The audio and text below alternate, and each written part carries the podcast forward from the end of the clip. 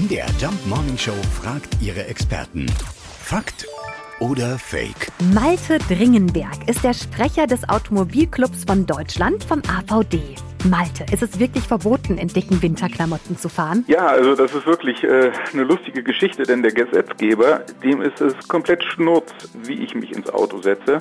Ich kann mich da in Daunen gewickelt und Fäustlingen hinter das Steuer setzen oder auch nur mit der Badehose. Ich muss allerdings so angezogen sein, dass ich das Fahrzeug noch vernünftig beherrschen kann. Erst wenn es gekracht hat, dann kommt wahrscheinlich die Versicherung um die Ecke des Unfallgegners und sagt, wenn du das nicht angezogen hättest, hättest du auch das Auto besser beherrschen können und mutmaßlich den Unfall vermeiden können. Dann muss ich mir eine Mitschuld anlasten lassen. Okay, da muss man also unterscheiden zwischen Gesetz und Versicherung. Verboten ist es nicht, wie ein Marshmallow-Mann ins Auto zu steigen, aber vielleicht auch nicht so clever wegen der Haftung.